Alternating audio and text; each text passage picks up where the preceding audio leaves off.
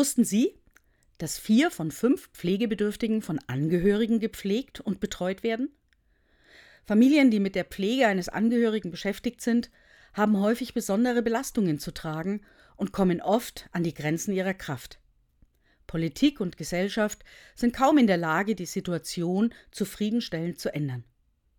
Doch dann erlebe ich in einem kleinen Dorf, dass es auch anders geht. Die Familie ist nicht alleingelassen. Die Nachbarn unterstützen, indem sie einmal die Woche kochen oder eine Betreuungszeit übernehmen. Ein rüstiger Rentner fährt mit den alten Damen aus der Nachbarschaft zum Einkaufen in den nächsten Ort.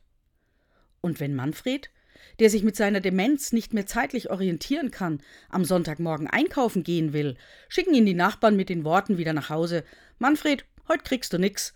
Der Bäcker hat heute Ruhetag. Ein Sprichwort sagt, es braucht ein ganzes Dorf, um ein Kind zu erziehen. Und ich möchte es erweitern, ja, es braucht auch ein ganzes Dorf, um einen alten Menschen einen Lebensabend in Würde zu ermöglichen.